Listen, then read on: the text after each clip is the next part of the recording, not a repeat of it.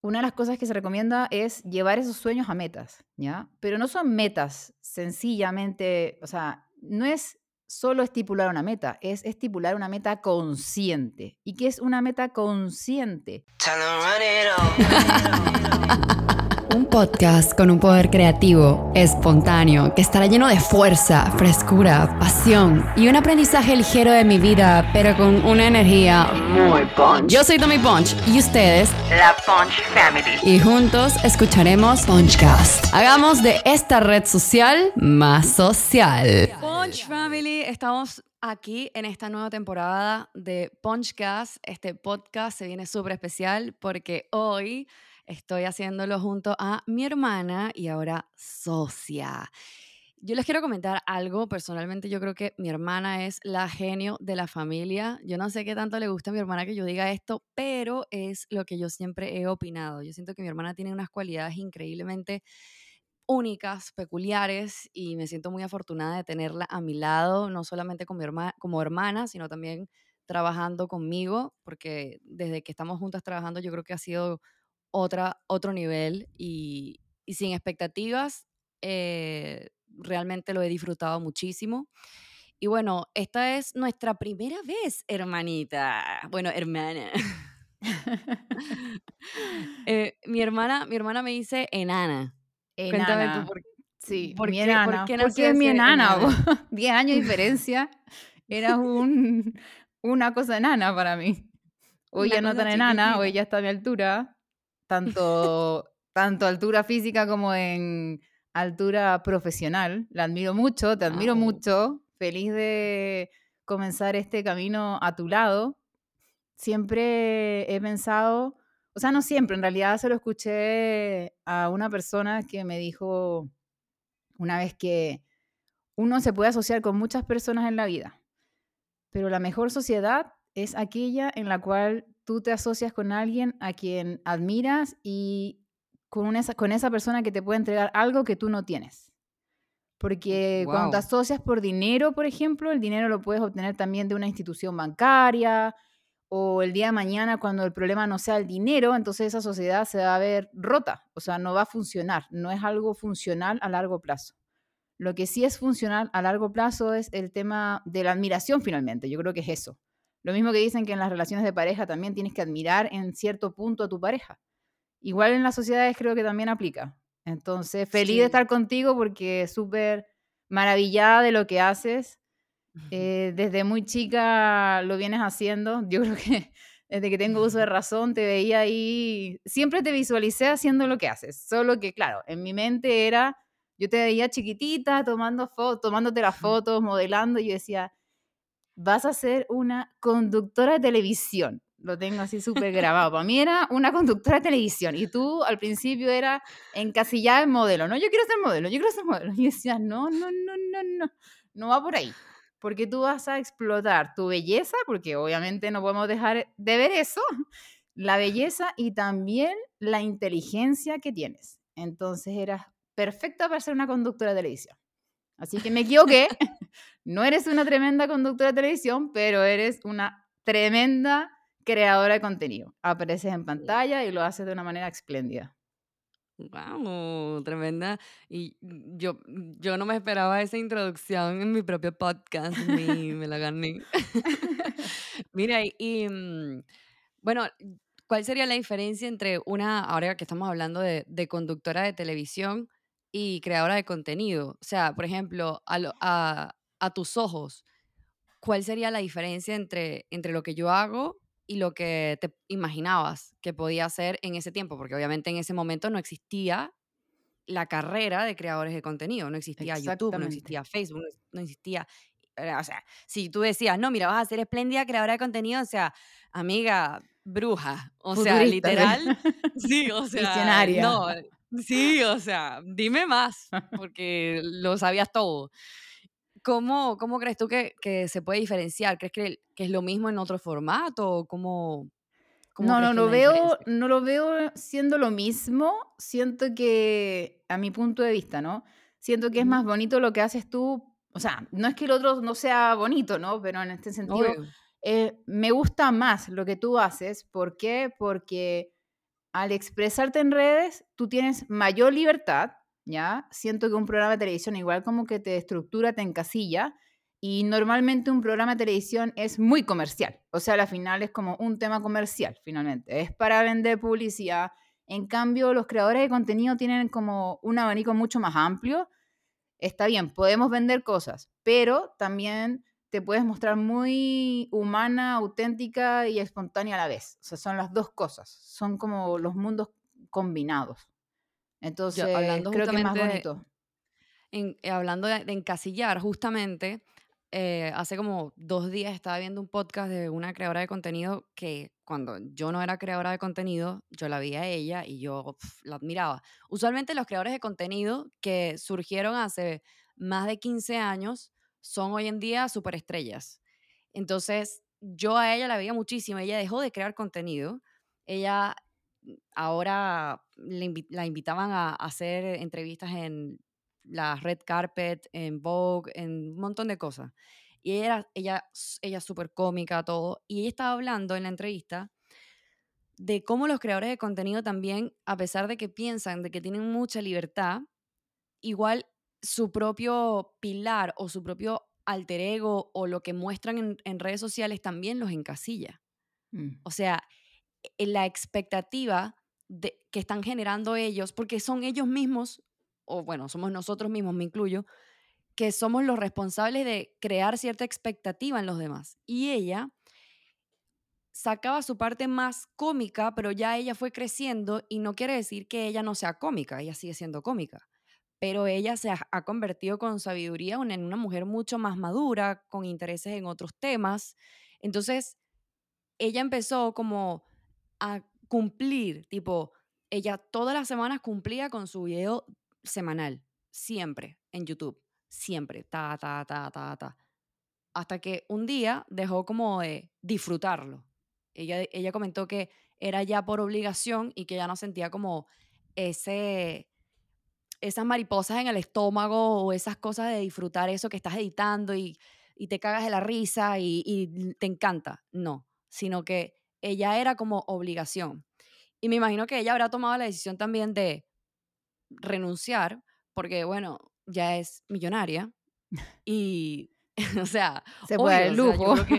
exacto, o sea, el lujo de, de no cumplir con un horario preestablecido y, qué, o sea, qué importante también es hacerle caso a, a esas metas que ya no, o sea, que a renunciar a ciertas metas que de repente ya no resuenan contigo. El desapego. Sí. O sea, desapegarte de esa versión que quizás en algún momento de tu vida fue, fue muy auténtica tuyo, porque quizás en ese momento ella auténticamente lo hacía feliz y le emanaba hacerlo y se motivaba, pero llegó un punto en quizás ya, ya esa versión quedó en el paseo, pasado, ahora es otra versión nueva y te tienes que desapegar también de esa versión antigua tuya y abrirte a lo nuevo. Exacto. Habría espacio porque al final si ella se mantenía constante en eso mismo por ser fiel a lo que ella era en su pasado, al final no abre espacio para lo nuevo. Entonces, sí o sí tiene que abrir espacio. O sea, es súper importante que abramos espacio finalmente a ciertas cosas nuevas y por eso también es importante justamente eso de incluir o experimentar con, con tu vida. O sea, finalmente por ejemplo, en, mi caso particular, yo estudié una carrera inicialmente que era muy matemática, por decirlo así, era una especialidad, ciencias gerenciales, especialidad en logística. logística. Entonces, claro, ¿por qué? Porque yo para ese momento era muy buena, muy buena en, temas numéricos, me gustaba mucho también, o sea, tenía la facilidad y me gustaba, entonces caía perfecto. Claro, pero ¿qué pasó? Una vez que termino la carrera, empiezo a experimentar otras cosas y me abro al mundo de las ventas, cosa que yo al principio rechazaba totalmente. Es una historia larga, creo que podría ser un tema puntual de un podcast más adelante, para no entrar tanto detalle, pero efectivamente yo pasé del rechazo a la venta al amor a la venta. Y eso fue porque me di el permiso de experimentarme. Si yo no me hubiera dado ese permiso, yo seguiría quizás pegada haciendo lo mismo que hacía cuando tenía 20 años. Y obviamente, o sea, hoy soy una mujer totalmente distinta a quien era 20 años atrás. Entonces, pero eso muchas personas no, lo, no, no se lo permiten, el tema de experimentarse. No significa, o sea, al final el tema de experimentarnos no significa que vas a dejar necesariamente dejar de hacer algo, sino que te abres a una nueva posibilidad, a experimentarte en otro ámbito y eso finalmente puede ser que se desencadene en una versión totalmente nueva tuya, repotenciada, o puede ser que alimente un poco el tema de la creatividad y le inyectes como esa energía o punch que necesitabas para lo que ya estás haciendo ahorita en la actualidad. Entonces, sí, siendo uno u otro camino, siempre va a, ser eh, va a estar a favor tuyo. Sí, el, hecho de tú em, clasificar una acción que te da miedo enfrentar en forma de experimento te da la libertad suficiente para decir, estoy experimentando y tengo el permiso de equivocarme. Y yo creo que es como un, un buen ejemplo para que todas las personas que escuchan esto también lo digan. O sea, si tienen miedo, porque somos humanos, a veces sentimos miedo de lo que los demás esperan de nosotros. Y muchas veces fallar ante las demás personas eh, es algo que nos impide avanzar, es algo que nos impide ejecutar. Entonces, el hecho de que tú también puedas no solamente hacer público, porque a veces podemos hacer las metas públicas, pero hay veces que podemos también hacerlas privadas, pero hay veces que no queda de otra que hacerla pública porque te van a ver en la otra onda, ¿me entiendes?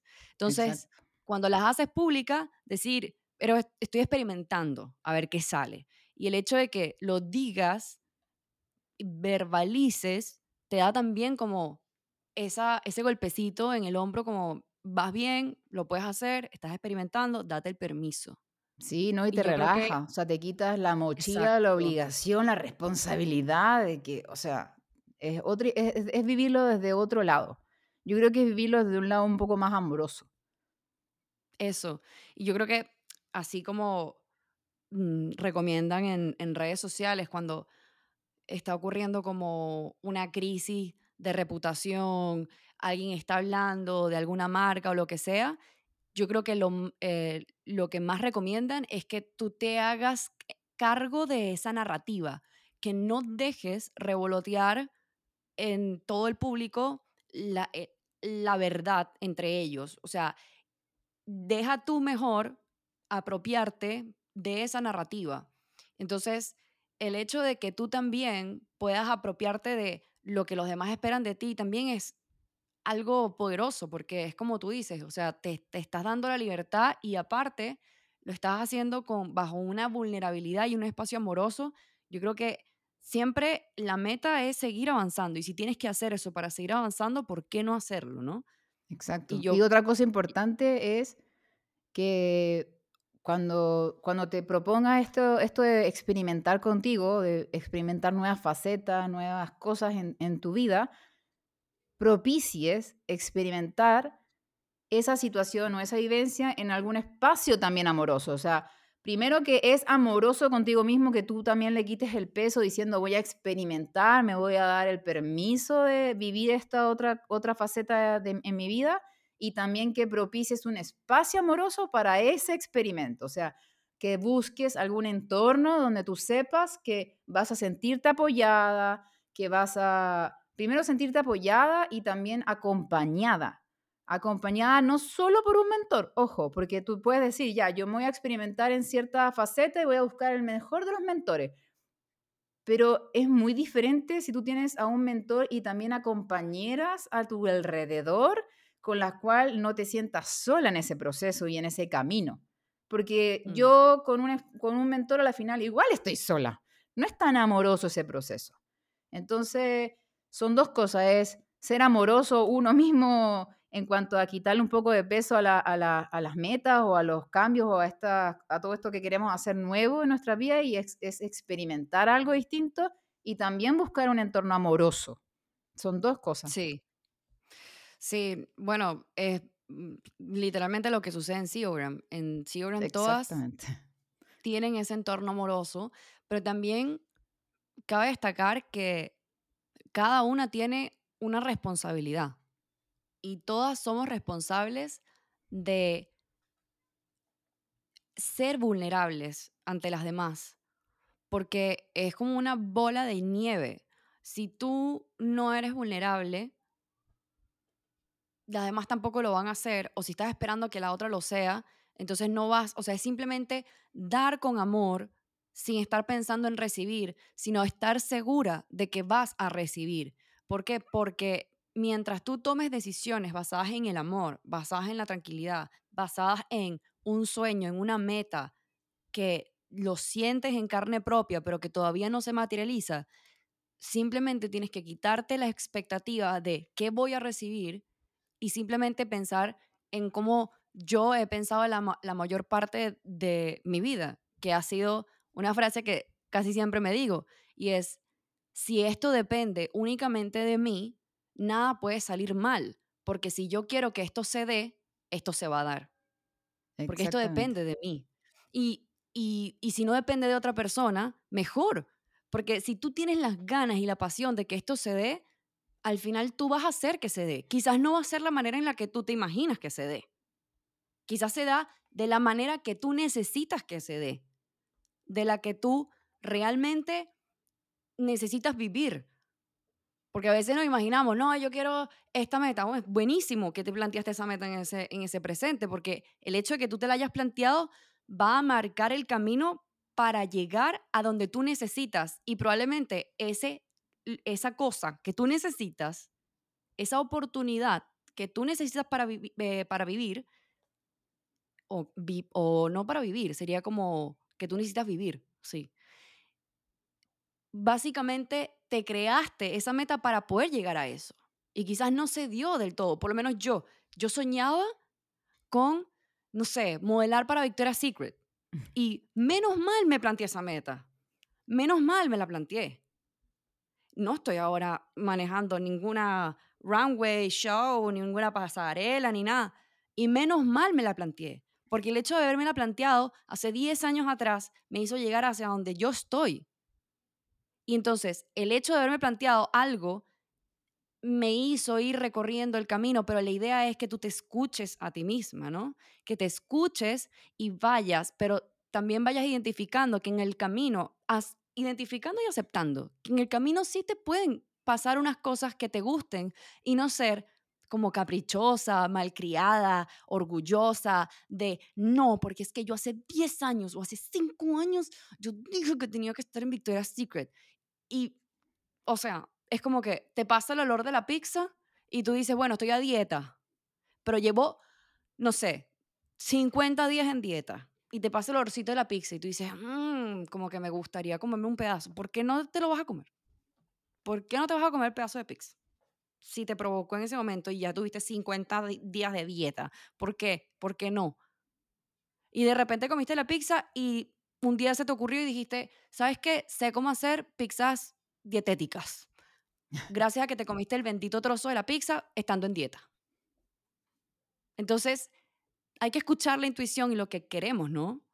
Estar abierto a los cambios porque hay veces que la vida nos puede sorprender, justamente.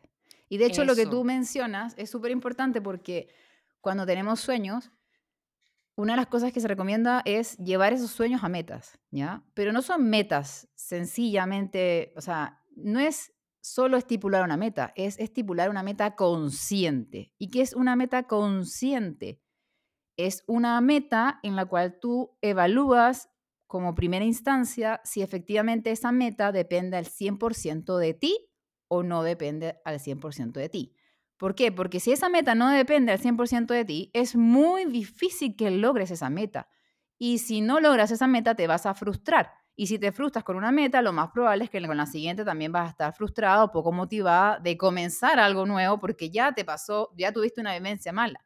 Entonces, eso es finalmente una meta consciente, es estar consciente de si esa meta es 100% dependiente de ti, de tu accionar o no. Por ejemplo, si yo, no sé, hoy estoy trabajando como ejecutiva de ventas y yo sueño con, con ascender en la empresa y quiero, me pongo como meta ser jefa de ventas, ¿ya? Esa meta no depende 100% de mí, eso también depende de la empresa, ¿cierto? Yo puedo ser la mejor de las mejores, pero no sé si el gerente tiene a otra persona en la mira o qué sé yo, valga saber uno, no se va a dar. ¿Qué depende de mí? lo que sí depende de mí es hacerlo mejor. O sea, por ejemplo, sí depende de mí cumplir mis indicadores. Sí depende de mí hacer propuestas nuevas, innovadoras a la empresa para poder resaltar. Eso sí depende de mí. Entonces yo sí me puedo establecer metas en relación a eso que depende de mí y que como consecuencia puede traer el ascenso. Y si no trae el ascenso en la empresa en donde actualmente estoy, pues en algún momento voy a llegar al, merecimiento, porque yo voy a decir, ya, o sea, logré todo esto, me lo merezco, y quizás en ese momento me doy cuenta que no es aquí, es en otro lado. Exacto. Eso está bueno lo del merecimiento. A mí hace tiempo me enseñaron eso de tomar decisiones en base al merecimiento. Y qué importante fue eso. El hecho de tú preguntarte, yo como siendo esta persona que soy, merezco o haciendo estas cosas que hago, merezco esto y desde el merecimiento aceptarlo o simplemente pues irte hacia otro, hacia otro lugar, hacia a tomar la decisión de otra cosa. Ahora, tomar decisiones en base al merecimiento da demasiado miedo también. Sí, miedo y hay veces que, hay veces que ya, pero esto es punto aparte, aquí tendríamos que invitar a un psicólogo, pero hay veces que eh, las personas no tienen bien desarrollado el merecimiento y son las mejores de las mejores y aún así no sienten que se lo merecen, pero es por un tema ya de, arrastre, de amor mm. propio, autoestima, entonces ya habría que ir más a fondo. Pero en ese momento también tú te puedes poner, porque mira, una vez me pasó cuando chica, no me acuerdo por qué fue, pero fue como súper visual para mí. Fue como que yo decía, no, yo, yo no soy bonita o yo no soy llamativo, qué sé yo. Y al mismo tiempo, o sea, mientras yo tenía ese como discurso, ¿ya? En paralelo, mi accionar era que me vestía con minifalda, peto, salía muy, muy arreglada, llamativa. Entonces era como, como que yo decía, ya va. O sea, quizás estoy con este discurso de que no soy bonita y realmente es así. Una persona que no es bonita se viste así, llama la atención. Llama la atención sobre todo porque otras, otras, acciones, otras cosas que yo veía en el entorno era que sí llamaba la atención. Sí me decían cosas bonitas, sí me sacaban a bailar en las fiestas, sí me pretendían los chicos. Entonces era como que una persona que no es bonita o llamativa vive esto no, ¿no es cierto? Es como mm. opuesto. Entonces ahí también tú te das cuenta que estás arrastrando un discurso como quizá de, no, sé si de victimismo, no tengo ni idea, no, no quiero ponerle un nombre, pero es como que hay veces que tenemos que cuestionarnos nuestra, nuestros pensamientos y, y, poner pensamientos versus acciones nuestras también y ver si realmente lo que estoy diciendo es... Son coherentes. Son coherentes, exactamente. Porque si no estamos viviendo en una incoherencia. Tenemos que alinearnos mm. porque si no estamos al 50%, es como andar cojo. O sea, tengo que estar. Sí. Pienso, siento y hago. Entonces yo estaba pensando una cosa, hacía otra cosa y sentía otra más. Imagínate, ¿para dónde iba? Para ningún lado. No una vida auténtica. Exactamente, ¿no? Y no estoy al 100%. Entonces, en cambio, si tú estás, piensas, sientes y haces, estás con todos tus tres mm. sentidos, o sea, con todo tu ser en la misma dirección. Entonces, es súper importante también hacernos conscientes de nuestros pensamientos, que a veces que los repetimos como lorito y pasan ahí y ni, cuenta nos damos. A mí me pasó, o sea, lo, que tú me estabas contando me, parece impresionante porque me pasó de niña también, pero me lo dijo fue un psicólogo, que yo fui para el psicólogo y le digo, eh, no, me, no, me, siento bonita, no me siento así, ta, ta, ta, ta, ta. Y yo justamente en ese momento estaba haciéndome que sesiones de fotos, y todo eso. Y entonces me hizo literalmente ver como que, muéstrame las fotos tuyas. ¿Tú crees que una persona que no se siente bonita o que no es bonita es capaz de tomarse estas fotografías, de exponerse así, de hacer esto, esto, esto, esto, esto? Y ahí fue donde como empezó como a caer todo sobre, sobre la realidad que estaba viviendo y literalmente me di cuenta que ciertamente no, no estaba actuando en coherencia y empecé a creerme el cuento. Ya después empecé a creerme el cuento. Y hay veces que también quizás arrastramos, quizás, no sé, quizás arrastramos como pensamientos porque inconscientemente pensamos que son, que es malo pensar que uno es bonito. O sea, es como oh. que no, no puedo decir que soy bonita porque y el ego y la, falsa humildad. Claro, ¿no? Eso, es una falsa humildad. Entonces, claro, seguimos arrastrando ese discurso por esa falsa humildad inconsciente, porque no es que lo hagamos a propósito o, maquiavélicamente pensando que, pero, pero al final nos afecta. Y tenemos que decir, oye, no, ya va, yo sí soy bonita. No voy a andar con un cartel así tremendo diciendo eso, ¿no? Pero me la creo. Sabes que en estos días escuché de un cantante eh, diciendo, yo no creo en la humildad, yo creo en la serenidad, porque cuando yo me subo al escenario, yo soy el mejor, pero cuando tomo decisiones y tengo que pensar sobre mí o sobre mi vida, las tengo que tomar sereno. Y eso me impactó en el sentido de que es verdad, yo también pienso así. O sea, yo, tengo que dar una conferencia o tengo que hacer algo o, pienso que soy la mejor para poder dar el 100 o entonces no lo pienso y no doy el 100. O sea, yo tengo que ponerme en esa posición y ¿por qué no hacerlo? O sea, ¿a, ¿a, quién le vas a hacer daño pensando que eres la mejor? O sea, igual es algo como de perspectiva. Al final yo creo que es falso quién es mejor que el otro. O sea, al final es como eh, meterte en el, en, en, en, el sentimiento, en un buen sentimiento, más nada. Es como enmarcarte en un buen sentimiento para tú, no sé por qué la gente... Es ser tu cheerleader a la final. O sea, y además que eres la mejor, soy la mejor, sí, soy la mejor en mi versión actual, porque eso, no significa que mañana no voy a ser mejor que yo hace 10 años atrás. Entonces, al final, el mejor no es malo, o sea, es como mejor hoy, mejor contra quién, mejor contra mí misma, o sea, hoy yo sé, yo reconozco, ese es el tema, reconocer que hoy yo soy la mejor en mi versión porque me he esforzado, he hecho lo que tengo que hacer, he estudiado o, o no me he privado de hacer cosas nuevas y eso me lo celebro y me lo reconozco. Entonces, me lo reconozco diciéndolo quizás brevemente como soy la mejor. Estoy feliz orgullosa porque lo he hecho, eh, no me he atrevido.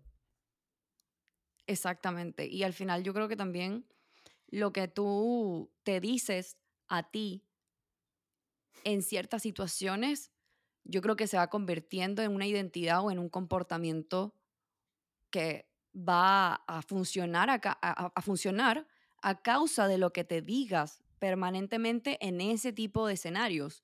O sea, tú vas anclando ese sentimiento constantemente hasta que en un punto ni siquiera vas a tener que decir soy la mejor, sino que simplemente tu pensar, tu emoción, tu conducta va a actuar en pro de que seas la mejor. Bueno, como dicen, la práctica hace al maestro y eso no es solamente en una actividad como tal, sino también en tu pensar. Si tú si tú te programas, te autoprogramas la mente, eso funciona, o sea, es lo mismo. ¿sí? Así como cuando tú vas al gimnasio, tú al principio levantas, no sé, un kilo y te cuesta, el día de mañana sigues practicando, ya llegas a dos, tres, cuatro, cinco y ni cuenta te das. Lo mismo con la mente, la mente al final es lo mismo. Hoy pienso de tal forma y quiero pensar de otra forma, tienes que ejercitarla. Y la única forma de ejercitarla es justamente como esos tipos mantra o frases repetidas, eso. Entonces, y mientras más sentido le pongas, mejor. ¿Y a qué me refiero con los sentidos? Es, no solo lo piensas, también lo escribo, también lo puedo escuchar. Mm. Entonces, ahí, mucho más elevado. O sea, estás, lo pienso, lo escribo y lo escucho. O sea, estoy aplicando tres sentidos. Entonces, de esa forma es mucho más rápido el proceso a que solamente lo, lo pienses o lo leas. Entonces, si tú te obligas todos los días a escribir algo distinto o la misma frase, tú pensarás, ay, qué, pero qué básico, ¿cómo eso me va a ayudar? Eso ayuda. Es lo mismo que si tú te pones a levantar pesas todos los días, haces una serie, en un mes vas a poder levantar más y en otro mes más y más. Entonces, al final es lo mismo. La gente a veces, ah, muchas veces le quitamos valor a lo pequeño o a lo básico o a lo simple y decimos, pero si es tan simple, como que le quitamos la importancia o el valor siendo que al final hay veces que lo más simple es lo más potente. Sí, la, mm, la otra vez también estaba, estaba viendo la, la serie de, en Netflix de un boxeador que se llama Conor McGregor y hay mucha, hay, mira, con, con este personaje, porque es un personaje, con este personaje o lo odias o lo amas. Entonces, yo, yo creo que, bueno, sacó también como su serie Netflix para que lo odien más o lo amen más. Yo lo amé más. O sea, a mí me encanta, o sea, mm, hay muchas cualidades que él tiene. Yo creo que ningún ser humano es perfecto, pero no viéndolo desde el conformismo, sino que realmente pude ver todas las cualidades positivas que tiene él. O sea, él ha sido campeón múltiples veces y, bueno, es el, deportista mejor pagado de la historia del mundo. O sea, le gana a Cristiano Ronaldo, a Messi, a todo el mundo, le ganó a todo el mundo. Y mm, tú puedes ver desde dónde él vino, entonces hicieron este documental en donde lo, yo no sé de verdad qué increíble cómo desde que no son nadie empiezan como a grabarlo, o sea, eso me parece increíble. Entonces lo grababan desde que no era nadie y él tenía el mismo discurso hasta el sol de hoy. Y era, soy el mejor, vengo a atacar, vengo a ganar, etc. Y en una de esas eh, aparece él como en la conferencia, en la, en la prensa, diciendo algunas palabras y eso es antes de la pelea. Y yo dije, ¿qué?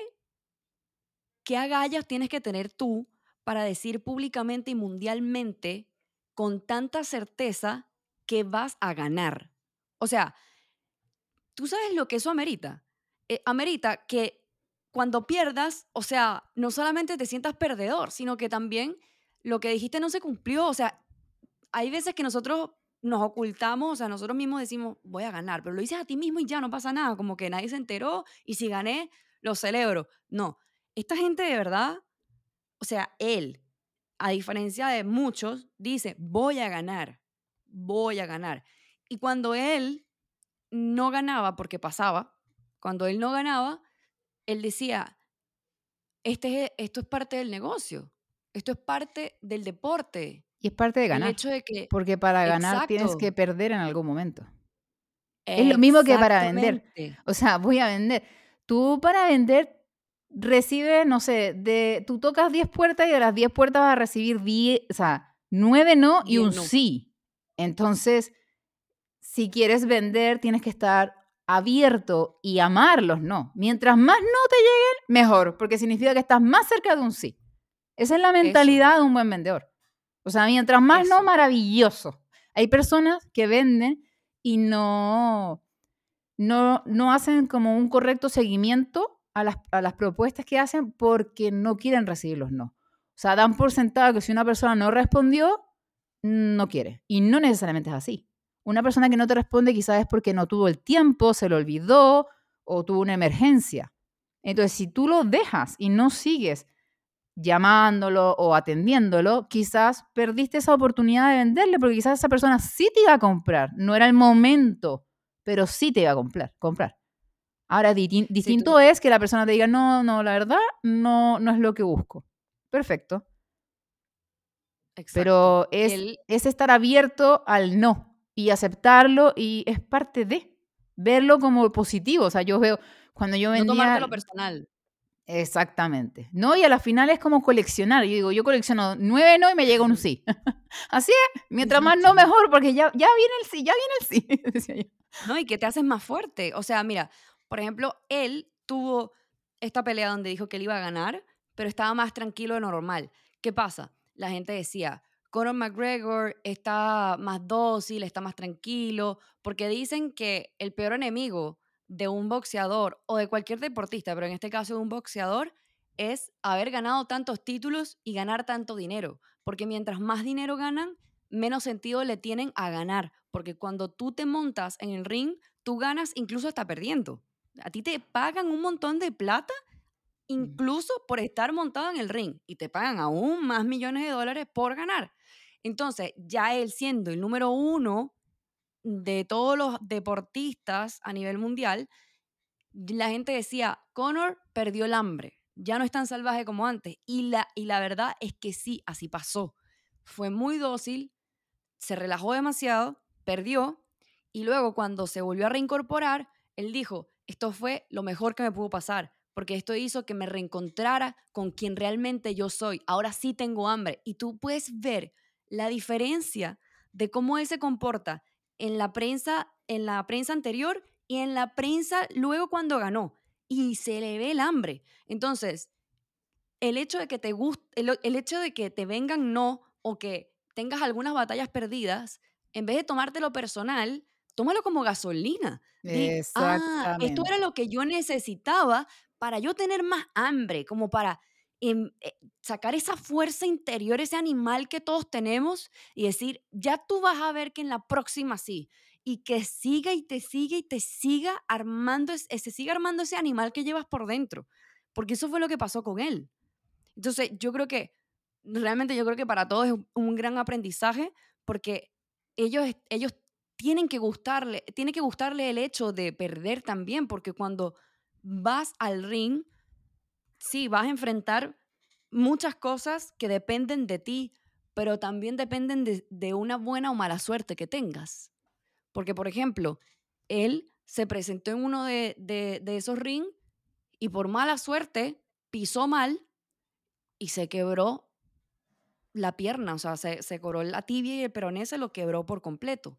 Entonces, también depende de la suerte, ¿no? O sea, hay cosas externas que pueden jugar a tu favor o no. Y eso también está bien.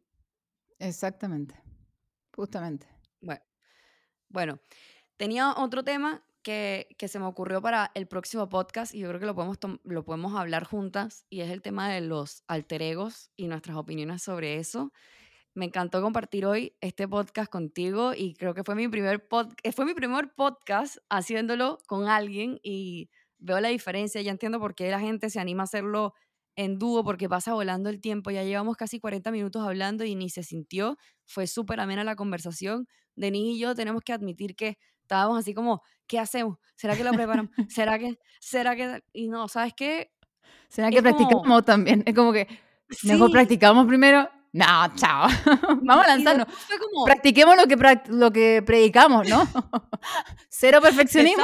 Dale, vamos con todo. Eso, exacto. Acción masiva. Y al final, como que nosotros empezamos como. En nuestro calentamiento fue literalmente como. No, yo creo que podemos hablar de. Y ya se nos ocurrían las ideas y fue como, ah, ya vamos a confiar en nosotras mismas. Si igual somos buenas para hablar. O sea, ¿qué puede salir mal? O sea, al final, creo que lo que, lo que nos bueno, a mí por lo menos me ayudó mucho fue como decirle a Denise, lo que podemos hacer es comenzar diciendo que esto es nuestra primera vez haciendo esto. Y como que soltar las expectativas, ¿no? O sea, yo creo que mm, apropiarte de esa narrativa y, aceptar que somos seres humanos y, que, y, recordárselo a la gente, porque la gente como que suele no recordar que hay muchas personas que también son seres humanos, entonces nosotros también que tenemos que cargar con, con, eso en nuestras espaldas. No, bebé, eso no va a pasar aquí. Entonces, nada, los dejo. Ella fue Denny, mi hermana y socia, y espero vernos en un próximo episodio juntas. Denny, ¿quieres decir algo? No, ansiosa del próximo episodio, hambrienta de lo que será. Uh, esto va a gustar, esto va a gustar. Así que nada, ansiosa de esta tercera temporada, de esta tercera temporada ya para los próximos, yo creo que vamos a tener que tomarnos unos shotcitos de tequila para que, para que la cosa también se ponga sabrosona. Yo creo que estuvo muy bueno este episodio. ¿Cómo te sentiste tú? Bien, me gustó.